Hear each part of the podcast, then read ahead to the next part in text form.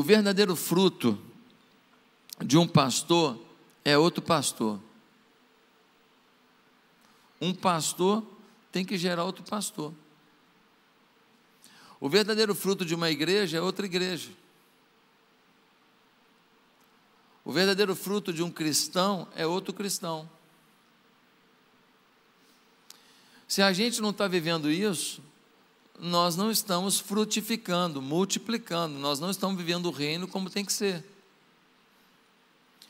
Na Tailândia, um pastor fez uma experiência de cada célula tentar abrir uma igreja. E sabe o que aconteceu? Várias células conseguiram abrir igrejas. Uma igreja aqui no Brasil pegou essa experiência e abriu 120 igrejas em um ano, fruto dessa visão. Mas se uma célula pode abrir uma igreja, se a gente tem que multiplicar, a pergunta é: qual é a qualidade do que a gente vai multiplicar? Daí um dos temas mais importantes para a gente conversar hoje é o tema lealdade. Porque não existe nada mais importante que o amor na vida de uma pessoa. Mas se não há lealdade, não há amor. Uma das manifestações mais claras de que há amor é a lealdade que a gente tem. Lealdade à esposa, ao esposo, aos pais, aos líderes, a Deus. Queridos, muitas pessoas acham que a principal característica de um ministro é o dom, é o talento que ele traz. Mas eu queria te explicar que a principal dádiva que alguém pode ter para fazer o reino de Deus é a lealdade. Lealdade a Deus e lealdade às pessoas. O diabo tem pouca chance de atingir a igreja de fora para dentro. A maior artimanha do, do Satanás é atingir a igreja de dentro para fora, é a deslealdade destruir os alicerces de amor, de comunhão e de unidade da igreja. Em João 13, 35 diz: Com isso todos saberão que vocês são meus discípulos, se vocês se amarem uns aos outros. O que Jesus estava dizendo? Jesus estava dizendo que se não há lealdade, se não há unidade, se não há amor, se não há compreensão, o mundo vai olhar para a gente e vai rir vai falar, eles falam de uma coisa que não vivem, eles acreditam numa coisa que eles não têm como realizar. Esse pessoal é utópico. Esse pessoal vive no mundo de Alice. Esse pessoal é, é, viaja na maionese. Queridos, só com lealdade se tem um ministério crescente e com durabilidade. Você já viu alguns ministérios que cresceram, cresceram rápido e apagaram rápido. Foram uma avalanche de crescimento durante um tempo e de repente uma queda vertiginosa. Por quê?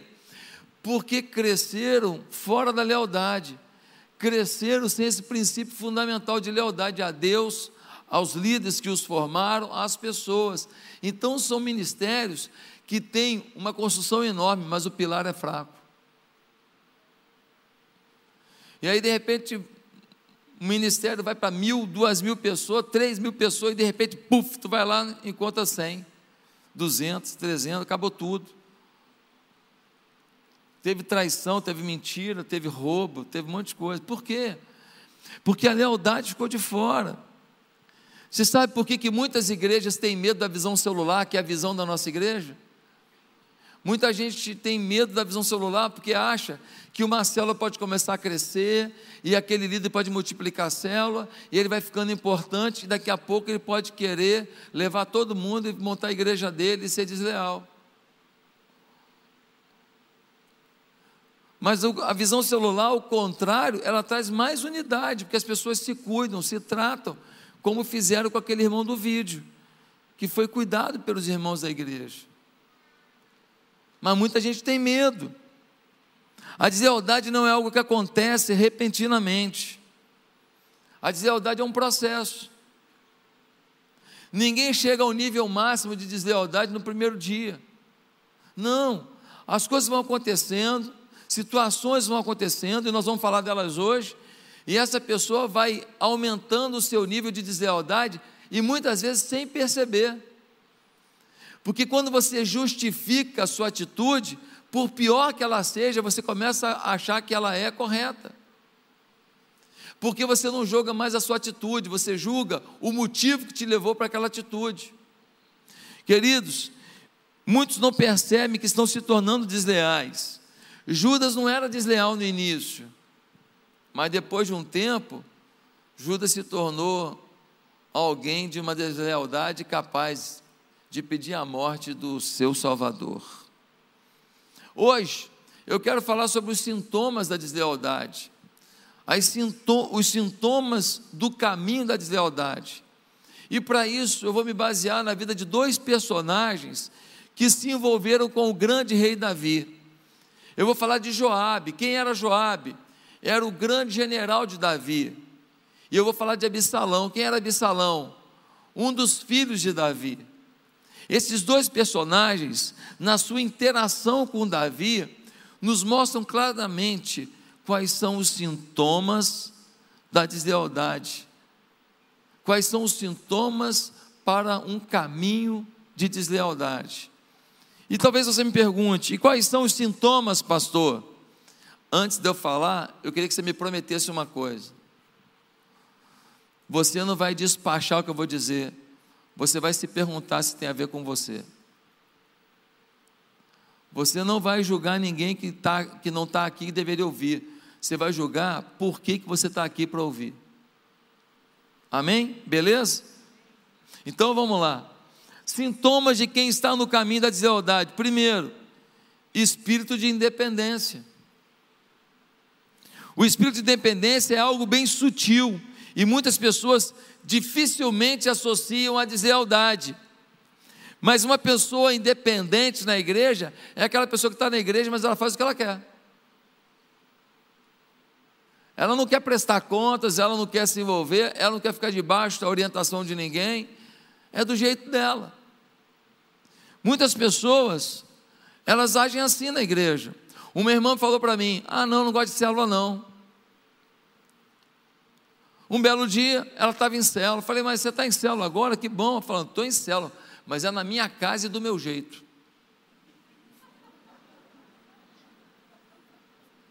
É na minha casa, do meu jeito. Falei, poxa, que bom, hein?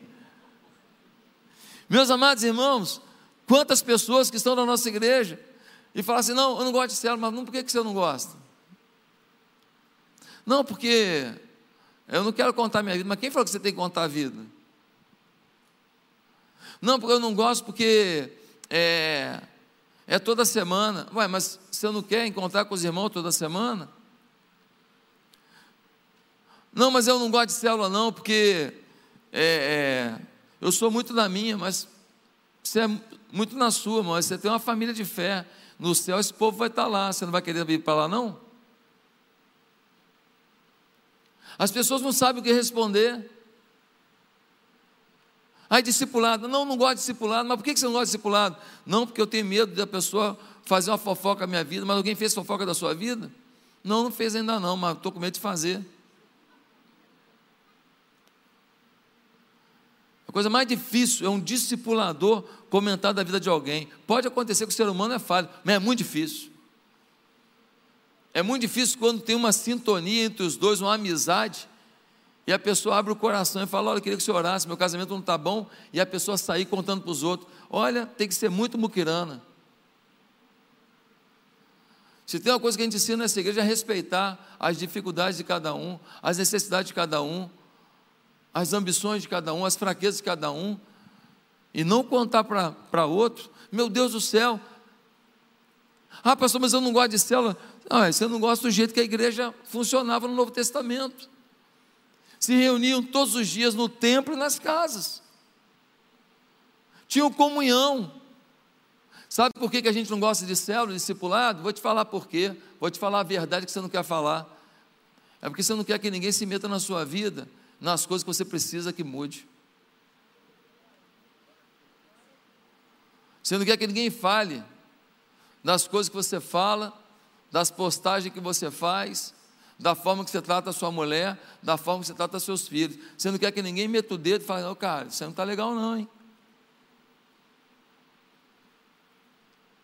Mas sabe o que acontece? Você não melhora, porque o ferro afia o ferro, diz a Bíblia. Você não é melhorado porque você não quer se abrir para ser melhorado. E para servir a Deus melhor, e para ser uma pessoa melhor. Mas quando Jesus voltar, você vai dar conta da sua vida. E será um, uma tristeza você lembrar que tinha gente para te aperfeiçoar e que você abominou.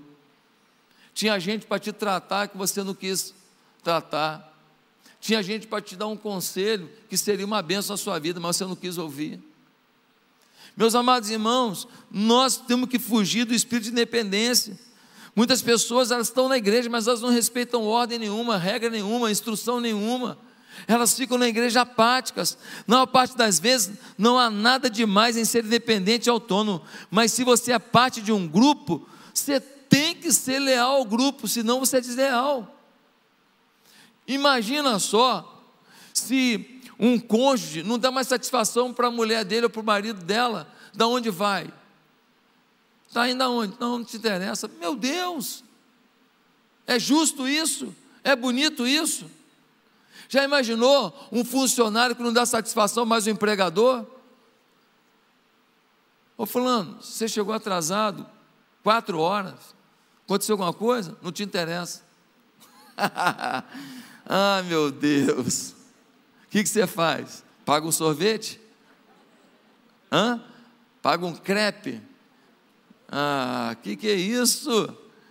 Na vida, a gente tem que saber que nós precisamos uns dos outros e prestar contas uns aos outros. Gente, na igreja, muita gente não quer que ninguém fale nada, dê ordem nenhuma, regra nenhuma. Só que isso não melhora você. Nós estamos querendo voltar à época dos juízes. Não tinha rei e todo mundo queria fazer o que dava na cabeça. Agora dá uma olhada só no personagem Joabe, o general de Davi. Esse cara foi um cara que teve ações independentes. O primeiro momento foi em 2 Samuel 3, capítulo 20. 2 Samuel 3, 20 a 29, diz que ele chegou para o Davi e o Davi tinha conversado com um rapaz chamado Abner. O Abner era um soldado de Davi que tinha sido um pouco desleal. E aí o Davi perdoou o soldado. Quando o Joabe chega e fala: Ô Davi, o que, que você fez com o Abner? Ele fala: Não, eu, eu preservei a vida dele. Ele falou: Você deixou ele sair daqui com vida? Tá de brincadeira, né? Você não sabe quem ele é. E aí, o Joabe matou Abner. Na cabeça do Joabe, ele estava fazendo o quê? Ele estava preservando o rei, eliminando uma pessoa que não merecia muita coisa. Mas no fundo, no fundo, ele estava agindo de forma independente e sendo desleal. Queridos, um segundo exemplo de independência de Joabe está em 2 Samuel, capítulo 18, versículo 5, até o versículo 15. 2 Samuel 18, 5, você pode ler depois, vai dizer o seguinte: o Absalão, o filho de Davi, se rebelou contra o pai. O Davi falou: Olha, vocês vão ter que guerrear contra Absalão, mas por favor, preservem a vida dele, não matem Absalão. Aí o Absalão está fugindo da batalha e ele fica preso na sua capa numa árvore. Um soldado avisa Joabe, o Absalão ficou preso numa árvore ali. O Joabe fala, vai lá e mata ele. O soldado fala, por dinheiro nenhum do mundo eu vou contrariar uma ordem do rei. Sabe o que o Joabe faz?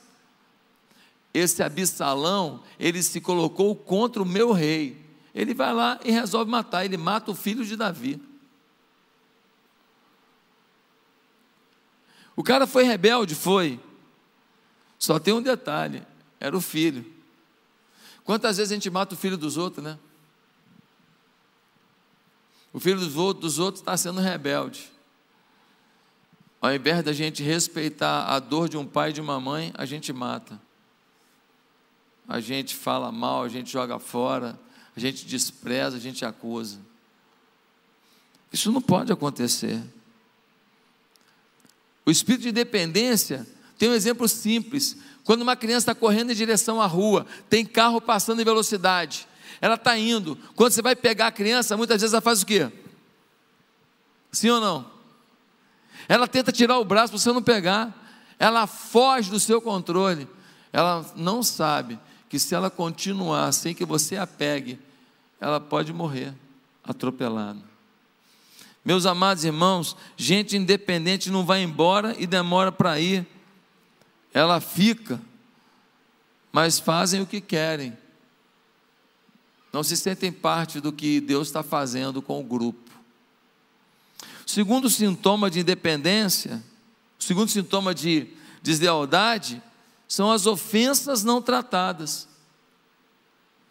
Ofensas não tratadas. Eu poderia chamar o estágio da pessoa ferida.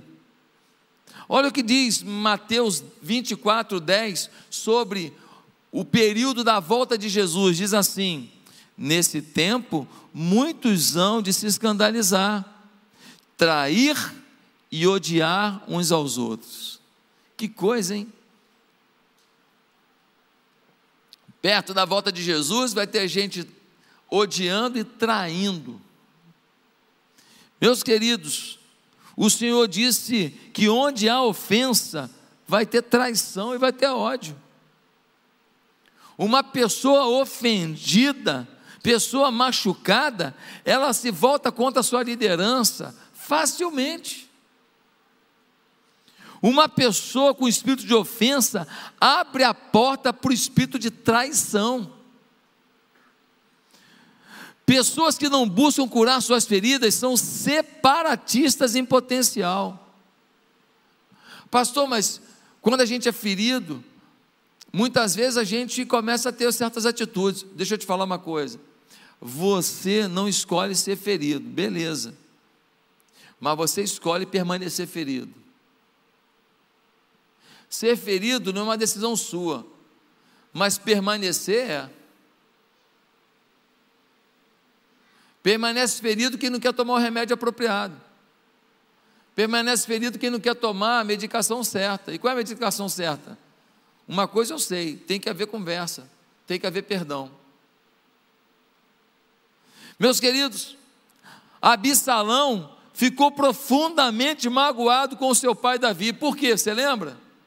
Quando a gente lê lá em 2 Samuel 13, nós vamos ver que o irmão de Absalão, Amnon, irmão par de pai, estuprou a irmã de Absalão, Tamar.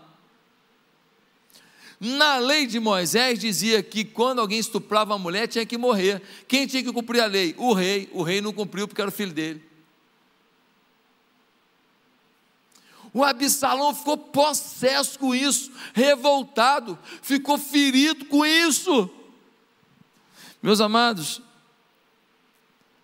quantas pessoas que ficam feridas, não tratam essas feridas e mais à frente vão fazer coisas que nunca imaginaram que fariam, com a esposa, com o esposo, com o pai, com a mãe, com o filho, com o líder, com a igreja. Uma irmã disse: Deus foi injusto, porque o meu marido morreu muito novo. E ela ficou praguejando, e nervosa, e reclamando. O pastor virou para aquela irmã e falou assim: O seu marido era um homem de Deus? Ela falou: Claro que era, um homem de Deus. E o pastor perguntou: O céu é o melhor lugar que alguém pode estar? Ela falou: É o melhor lugar que alguém pode estar. E ele disse: você está praguejando contra Deus, porque um homem de Deus foi para o melhor lugar que pode estar. Meus queridos, por vezes estamos magoados e a pessoa nem sabe. A sua esposa teve uma briga com uma colega lá na escola quando era pequena. Um dia vocês estão morando no mesmo prédio, no recreio. É assim a vida. Aí você vira para o marido e fala: essa menina sempre foi assim, sempre foi assada, tal, tal, tal. Gente, só tem 30 anos isso. E o marido já fica olhando para a pessoa com ódio, com raiva. Por quê? Porque uma história de 30 anos veio à tona. Gente, ficar ofendido não é um direito nosso. Na verdade, ficar ofendido é algo muito grave e de muitas consequências. Queridos, quem não supera suas feridas se torna desleal, mais dia ou menos dia. Eu já vi casamento acabar por causa de ferida pequena. Mas como que a ferida pequena acabou com o casamento, pastor? Porque ferida pequena não tratada vira ferida grande. Ferida pequena não tratada vai apodrecendo, vai aumentando, e daqui a pouco vai tomando corpo.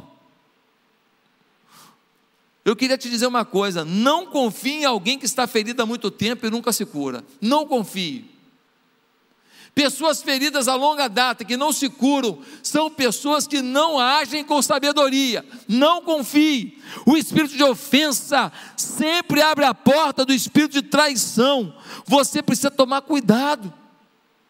Um jovem que acabou de perder um namoro, e o jovem tem lá, é, um adolescente, ele fala: nunca mais quero namorar. Isso aí é uma coisa de gente decepcionada. Agora, um homem com 30 anos, o namoro acabou, nunca mais quero saber de ninguém. Já está doente.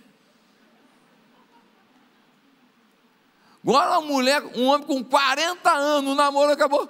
Meu Deus, nunca mais quero saber de nada na vida. Está maluco. Tem certas coisas que a gente até permite que aconteçam em alguém ainda inexperiente. Mas uma pessoa experiente não pode entrar por esse caminho. Quem não supera suas feridas se torna desleal aonde quer que vá. Ah, pastor, vou sair daqui da igreja porque me feriram. Não resolve. Para onde você for, as mágoas vão contigo. E o pior de tudo é que você vai para outro ambiente, não trata as feridas no ambiente onde você foi ferido, e sabe o que acontece? Daqui a pouco você está torcendo para dar errado para o lugar de onde você saiu, e você está frustrado porque não deu certo também onde você chegou, e a ferida vai só aumentando. Gente, quem se ofende se enche de justiça própria, e por causa disso traem e são desleais. A pessoa que ela ela foi ofendida, ela começa a ancorar suas ações na sua ferida, dizendo: Eu fiz isso, mas por causa disso. Eu fiz aquilo, mas por causa disso. Eu fiz aquilo outro por causa disso. Então, ela não cura a ferida, porque ela prefere permanecer com a ferida e fazer todo mundo acreditar que ela precisa agir de, da maneira como está agindo. Eu queria te dizer que muita gente ainda está vivendo coisas horríveis e perdendo seus ministérios por causa de feridas. Eu não estou dizendo para você que aqui na igreja você não pode ser ferido, não. Tem gente aqui, tem pessoas. Eu não sou daqueles que falam, não, não, ninguém te feriu, duvido, na igreja batista atitude não acontece. Não, pode acontecer. O que eu estou dizendo é que não tem ferida que a gente não possa tratar com diálogo, conversa e fé, de que Deus é um Deus de amor para nos abençoar. A verdade é que o nosso relacionamento só começa na decepção.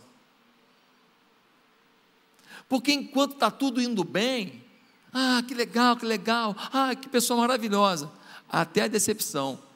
Porque é na decepção que a gente vai ver a capacidade de pedir perdão e de perdoar. É na decepção que a gente vai ver a capacidade de dialogar e de ouvir. É na decepção que a gente vai ter o aperfeiçoamento na relação. Em terceiro lugar, um terceiro sintoma da deslealdade é o isolamento intencional. Normalmente, depois de serem ofendidas, as pessoas se tornam arredias e isoladas. Tem programação das mulheres, não vai. Programação dos homens, não vai. Programação de casais, não vai. Programação do jovem, não vai. Conferência, não vai. Retiro, não vai. Se isola, se isola e ainda torce para ninguém notar, que ela para poder justificar ainda mais que as pessoas não valem nada e nem a igreja. Eu tive uma ovelha lá em Patinga, não foi aqui não. Ela adorava sumir da igreja. Aí ela sumia, tipo assim, dois meses. Aí quando ela voltava, ela marcava gabinete. Fiquei dois meses longe. Ninguém me ligou. Cozinhava bem, rapaz. Pensa na comida gostosa. Todo mundo querendo comer a comida dela todo dia e ela fazendo isso. Por quê? Porque era uma forma de se vitimizar e ter a atenção das pessoas. O isolamento é um caminho para gente ferida. O passivo não se envolve ao ser convocado. E ele começa a ser relaxado quando ainda tem alguma atividade na igreja. Jeremias capítulo 48, versículo 10 diz assim: Maldito aquele que fizer a obra do Senhor fraudulentamente. É uma maldição estar envolvido, não ser envolvido quando você tem algo a dar, não dar o seu melhor a Deus na igreja. Isso é uma maldição. Os não envolvidos acham defeito dos líderes na igreja o tempo inteiro, claro, fica só olhando de fora. De fora vê um monte de coisa, mas quem está de dentro trabalhando não tem tempo de ver tanto defeito assim. E está ajudando a resolver os defeitos que já viu. Nós não vamos ser uma igreja forte, avivada, se você ficar procurando defeito que você vai achar muito.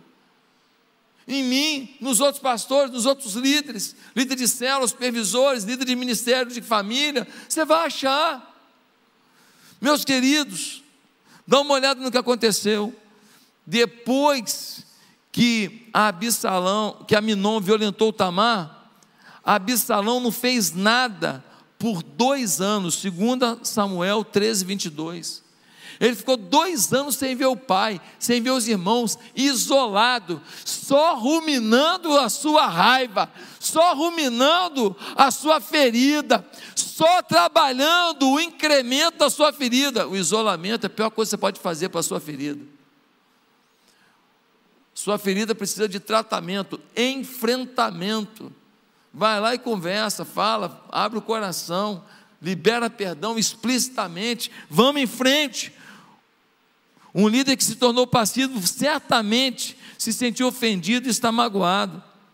Às vezes a pessoa fala: Não, Fulano parou de trabalhar na igreja, ah, porque ele está muito ocupado. Não é. Pergunta de novo, irmão. Ele se ofendeu com alguma coisa, ele ficou magoado com alguma coisa, tudo bem, vamos pedir perdão. Eu acredito que pedir perdão do que a gente fez, do que a gente não fez, mas que o outro acha que a gente fez, a gente não é humilhado por causa disso, não. O que a gente precisa é restaurar o outro. Agora, essa pessoa fala: não me afastei de tudo que eu estou ocupado. Não é, é mágoa. Uma irmã teve uma discussão com uma outra aqui na igreja muitos anos atrás. Aí ela virou para mim e falou: Ó, ela tem que sair da igreja a outra, porque ela errou comigo. Eu fui falar com a outra, e era coisa comercial entre elas. Gente, ninguém me pergunta quando fazer seus negócios, e nem vem me perguntar mesmo quando tem nada a ver com isso. Aí quando der errado, quer me ajuda. Complicado, hein? E a comissão? Mas, gente, eu não posso interferir nas relações comerciais. Você tem que ser prudente, procurar advogado, olhar a documentação, olhar tudo. Sim ou não? Mas aí elas fizeram um acordo lá e, de, deu errado. Aí uma falou que a outra fez isso, a outra falou, não fiz isso. Aí a daqui falou, ela tem que sair da igreja. Eu falei, não, não posso tirar ela da igreja. Se ela errou com você em alguma coisa, é na igreja que ela vai aprender a consertar. Mas vocês são irmãs, fizeram alguma negociação, vocês têm que orar, sentar com amor e resolver. Essa pessoa saiu da igreja porque eu não mandei a outra embora.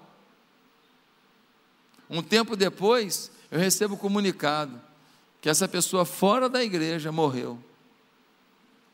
Morreu com mágoa.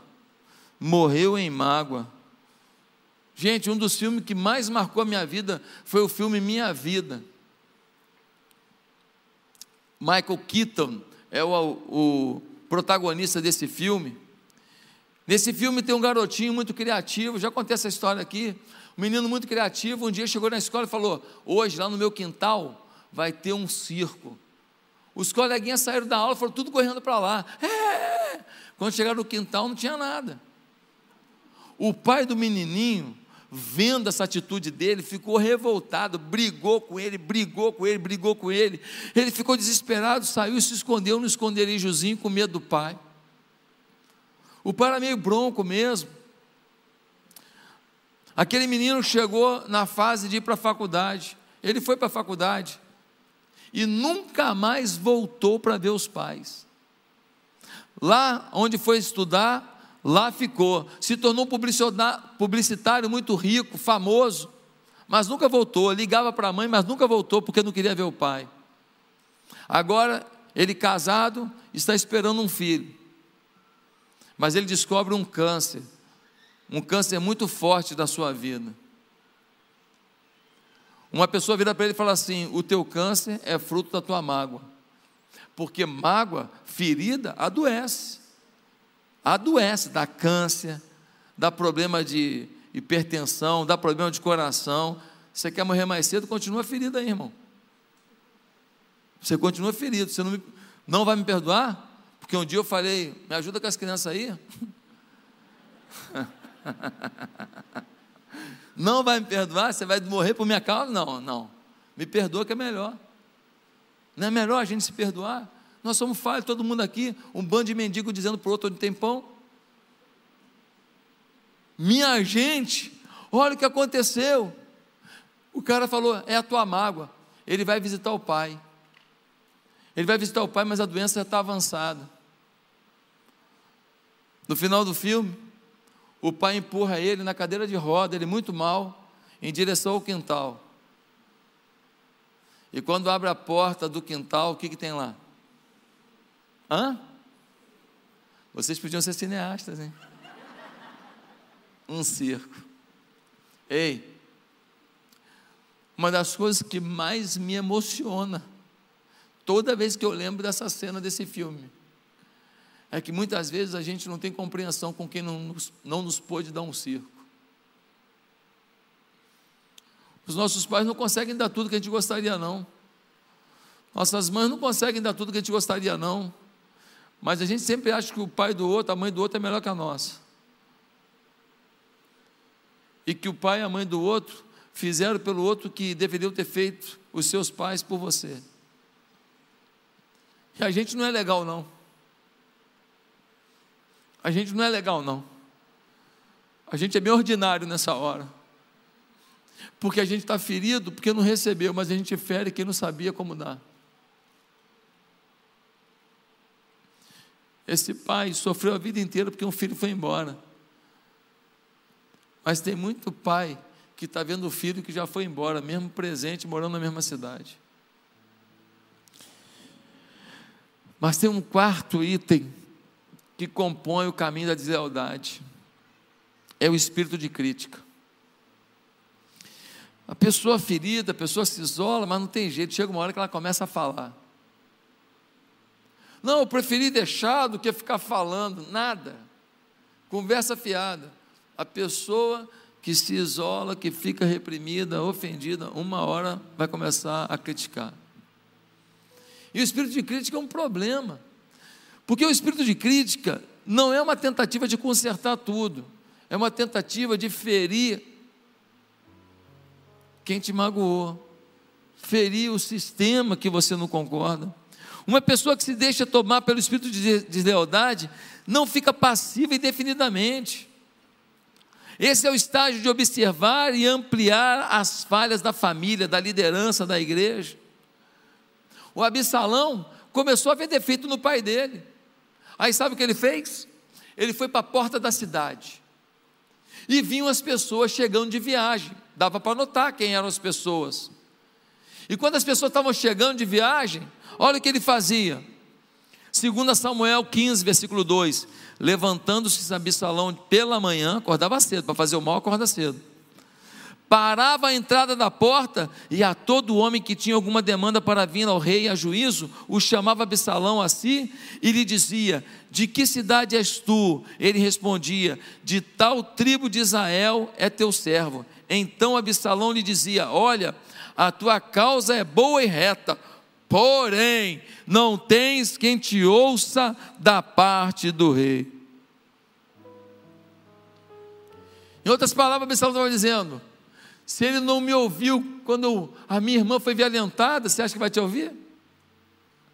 Ele não está nem aí para você. Você veio de outra cidade para ser atendido pelo rei, você dançou, você perdeu o seu tempo. Ele não vai te ouvir, não está nem aí.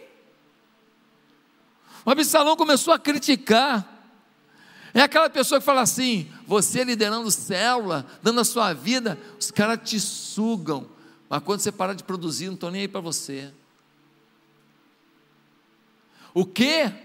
Você deixar o seu lazer, deixar o seu tempo para servir na igreja, trabalhar, chegar cedo, sair tarde. Você é doido.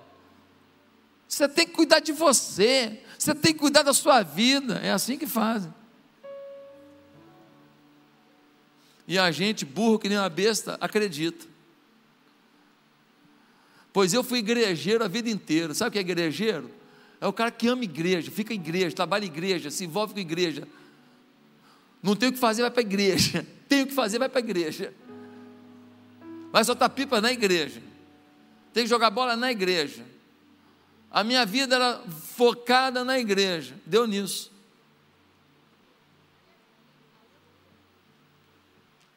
Deu nisso um amor que eu não consigo controlar pela igreja.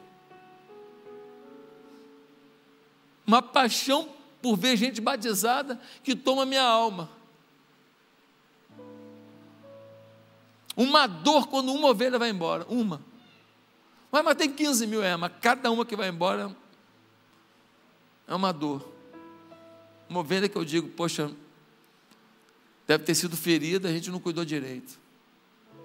Não ajudou a pessoa a encontrar o remédio.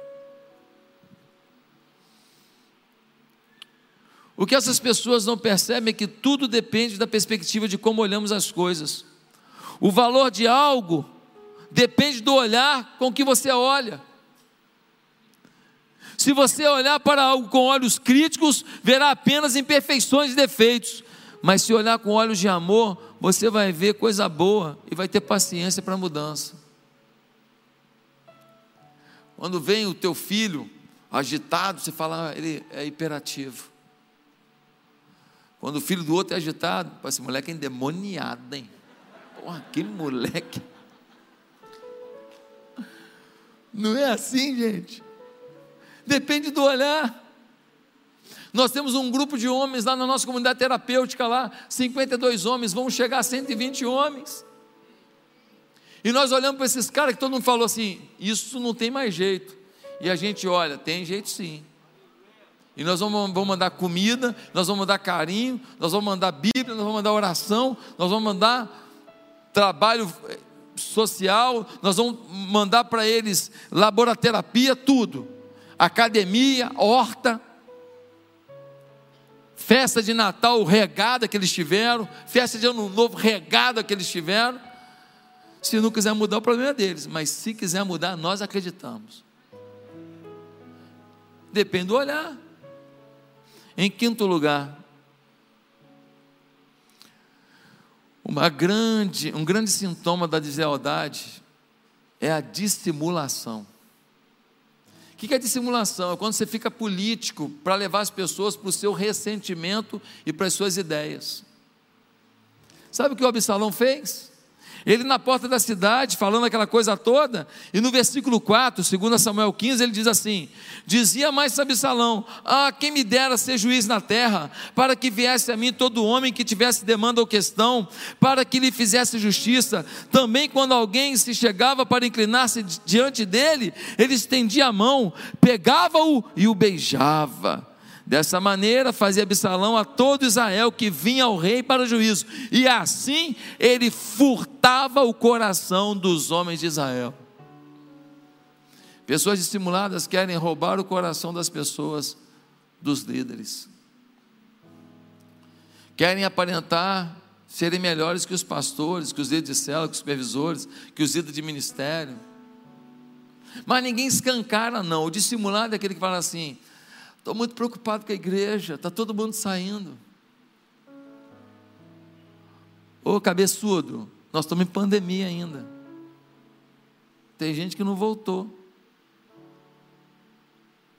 Ah, eu estou muito preocupado com o pastor Josué. Não é mais o mesmo. Olha, agora eu só quero saber da tal das chaves. Fazer a propagandinha, né? Estou fazendo uma chave diária para você.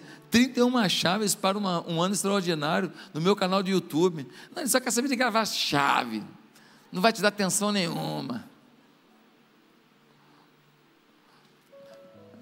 Mas ele não fala, eu não gosto dele. Não, não fala não. Ele fala assim, estou preocupado, porque eu amo muito, sabe? Eu amo muito, eu estou preocupado. Ah, estou preocupado com os pastores de rede. Eu acho que é, eles não estão legais. Estou sentindo assim, eu tive uma visão. E pior de tudo, quando usa sonho. Pô, eu tive um sonho, tinha um urubu em cima da cabeça dos pastores. Rapaz, quando usa sonho, pensa dissimulado. O mais, mais miserável é esse que usa sonho para tentar ser dissimulado. É, eu tive um sonho, eu não consigo entender a interpretação. Tinha uma cobra na cama do pastor Josué. E um capeta do lado, mas não sei se é coisa ruim, não sei dissimulação. Quer ver outra coisa que o dissimulado faz? Olha, tá todo mundo falando que você não vale nada. Tá todo mundo, ele que está falando. Olha, muita gente diz, que muita gente. Ele e a mulher dele que tem que falar com ele, senão ele mata. Gente, dissimulação. O Absalão está lá. Quando as pessoas vão cumprimentar ele para se curvar diante dele. Ele levanta as pessoas, não, não, não se curve, não se curve, eu estou aqui de igual para igual. Aí ele beijava as pessoas, ia ganhando o coração dos súditos do seu pai. Eu conheci um líder de igreja que ele ligava todo dia de aniversário para cada membro da igreja. E aí ele perguntava assim: O pastor te ligou? Vagabundo bicho ruim. Ele queria ganhar o coração das pessoas para ele, e enfraquecer o ministério pastoral. Era uma igreja grande, não tinha como o pastor ligar para todo mundo. Meus amados, todo líder vai ter um momento que vai receber uma traição. A questão é se vai ser você.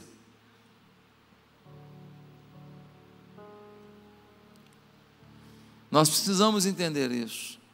O que você responde quando uma pessoa lhe diz: Eu só estou nessa igreja por causa de você.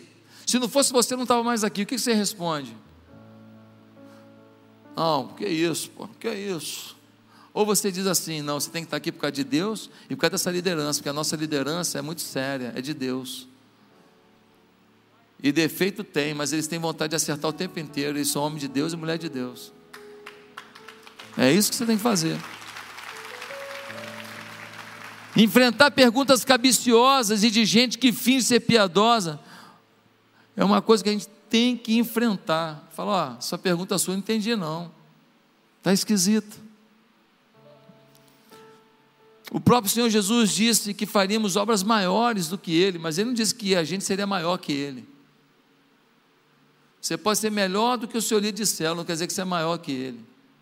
Você pode ser melhor do que os pastores, toda a igreja junto. Não quer dizer que você é melhor.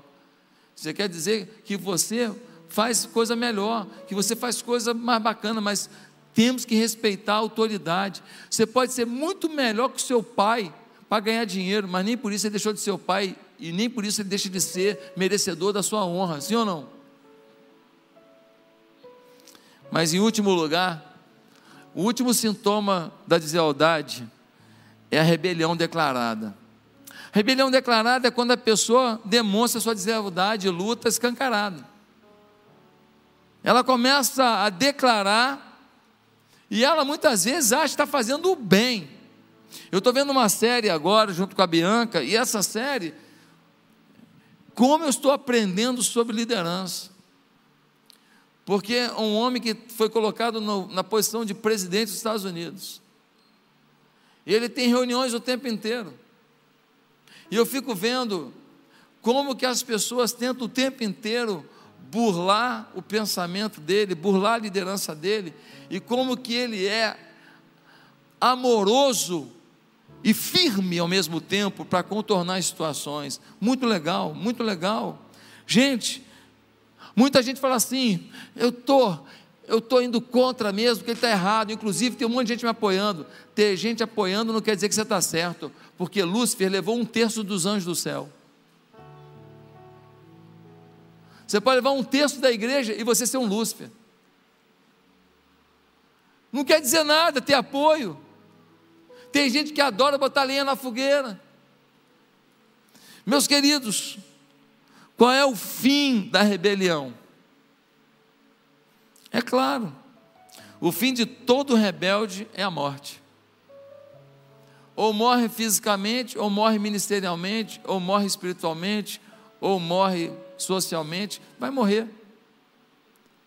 O Absalão morreu no meio da sua rebeldia. 1 Samuel 15, 23 diz: Porque a rebelião é como o pecado da feitiçaria, e a obstinação é como a idolatria e o culto a ídolos. Querido, a rebelião é equiparada à feitiçaria.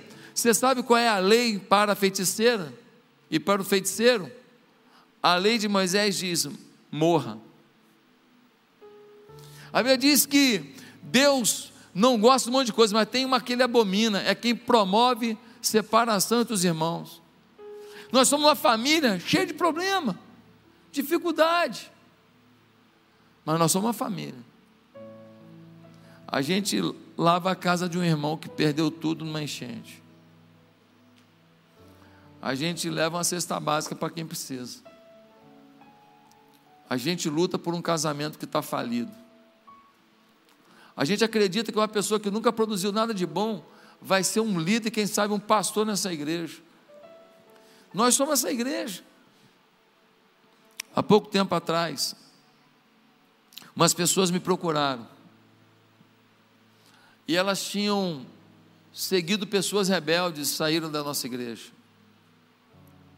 Os anos passaram e elas perguntaram se poderiam vir ao meu gabinete.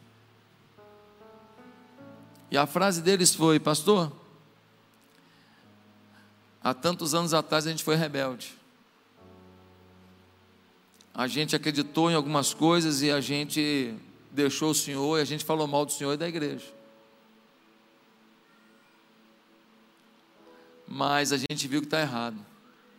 E a nossa vida não vai andar se a gente não resolver isso. Por isso nós estamos aqui para pedir perdão. Gente, pensa numa reunião legal. Eu falei, realmente, vocês erraram, mas ó, vocês são crente abertos porque eu também erro, mas pô, que bonito vocês virem aqui para a gente se reconciliar. E a gente tomou cappuccino, tomou café, e a gente ficou horas batendo papo. E como foi bom restaurar o meu amor com aqueles irmãos. Já estavam perdoados, mas como é bom ouvir do outro falar: olha, a gente tem uma coisa para acertar e a gente poder se abraçar novamente. Meus irmãos, deslealdade é um caminho muito perigoso para tudo na sua vida. Ou você decreta hoje que você vai fugir desse mal, ou eu queria te dizer que você não sabe o que será o amanhã da sua sociedade, da sua família, da sua vida com Deus, do seu ministério. Nós precisamos botar célula nesse mundo afora. Cada célula é uma igreja, uma igrejinha.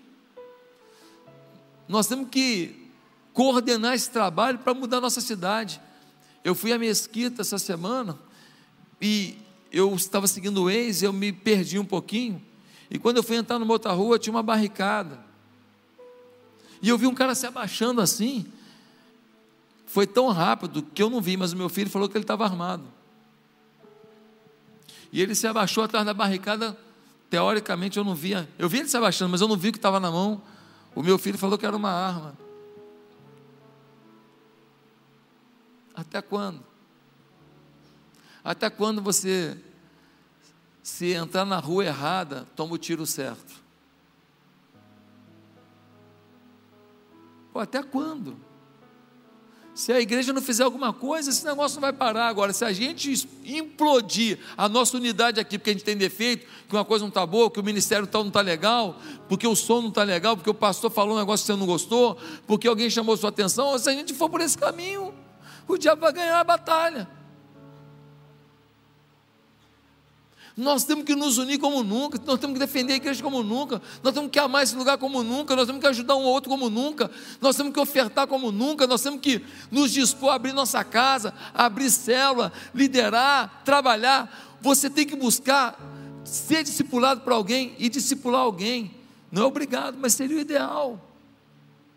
Você bater papo com alguém, compartilhar, porque quando você faz isso, você cresce demais você avança demais, você está ensinando para o outro, falando para o outro, dando um conselho para o outro, aquilo você fala com a boca e ouve com dois ouvidos. Por isso eu queria te convidar a ficar de pé agora. E eu queria te perguntar: o quanto essa palavra foi para você? Não para quem não está aqui, para você ou na internet também para você. O quanto essa palavra foi de Deus para você. Será que você está se isolando? Será que você está sendo crítico demais? Será que está sendo dissimulado? Será que gente que tem rebeldia declarada, você acolhe na sua casa, come pizza com ele e não afronta isso? E está deixando essa conversa toda entrar dentro da sua vida? Irmãos, o diabo não vai ganhar nada aqui dentro. O que ele vai tentar é fazer a gente aqui dentro se estragar. E eu queria te desafiar a fazer uma coisa comigo agora aqui. A gente estender nossa mão ao céu e cada um de nós pedir a Deus que toda área de deslealdade para com a família, para com Deus, para com a igreja, que seja quebrada agora. Que a gente libere quem nos ofendeu, que a gente perdoe. Vai ter que tratar, vai ter que conversar, beleza, vamos tratar, conversar, mas que a gente realmente viva um novo tempo. Que a gente não abra a porta da deslealdade nesse lugar. Foi Deus que nos deu esse tema, gente. E eu sei que Deus deu esse tema porque tinha problemas graves a acontecer para a igreja ou para pessoas aqui, se não tomarmos o rumo da lealdade. Eu tenho certeza. Eu já estou tendo evidências. Por isso, estenda a sua mão ao céu. Vamos orar. Santo, eterno Deus, estamos aqui para declarar que nós queremos viver debaixo de lealdade. Queremos ser leais ao Senhor. Queremos ser leais, ó Deus, com a nossa vida, não só com o nosso discurso. Queremos que as pessoas vejam a tua glória na nossa história, o teu amor na nossa forma de ser. Senhor, queremos que haja lealdade na nossa casa, do marido com a esposa, da esposa com o marido, dos pais com os filhos, dos filhos entre eles e deles para com os pais. Senhor, queremos que a nossa casa seja uma casa de ajuda, de carinho, de respeito, de amor, aonde a lealdade nutre cada decisão e cada atitude. Senhor, queremos pedir lealdade nos nossos negócios, que as pessoas com as quais a gente se relaciona, seja patrão, seja empregado, seja empresário, seja autônomo, seja o que for, que haja lealdade na nossa forma de ser, promovendo lealdade no nosso entorno. Senhor, não existe amor sem lealdade. E nós precisamos, Senhor, revelar o teu amor. E para isso a gente não pode imitar esse mundo desleal, de um passando o outro para trás, de mentira, de dissimulação, de gente querendo o espaço do outro, sem entender que a felicidade está no seu próprio espaço. Senhor, Coloca a tua mão sobre cada pessoa que estende a mão nesse lugar, trazendo uma vida cheia do Espírito Santo, uma vida avivada, uma vida abençoada, uma vida fortalecida. Abençoa as finanças desse povo. Que não falte nada, que ninguém os passe para trás. Que haja lealdade do marido no que ele ganha para com a família, na mulher no que ela ganha para com a família. Senhor, por favor, faz com que os nossos filhos honrem os pais, amem seus pais, e que esses pais sejam pais e não amigos, colega de filho. Tem amizade, mas é pai, é mãe. Tem que ser leal à atitude paternal e não tentar passar a mão na cabeça de tudo que está acontecendo. Deus coroa cada pessoa dessa igreja nesse momento com uma visão nova para um ano extraordinário, um ano de conquista, um ano de bênção, um ano de transformação. Senhor, que as pessoas olhem para a gente e vejam a lealdade nos nossos olhos, vejam a lealdade nas nossas mãos, vejam a lealdade nos nossos pés porque verão que estamos trilhando caminhos de lealdade a Deus e ao próximo. Senhor, essa semana se inicia um novo tempo na vida de cada pessoa aqui, eu profetizo. Essa semana começa um novo, um novo processo, aonde a lealdade à tua palavra, a lealdade ao tempo devocional, a lealdade à igreja, a lealdade ao ministério, marcará a nossa vida.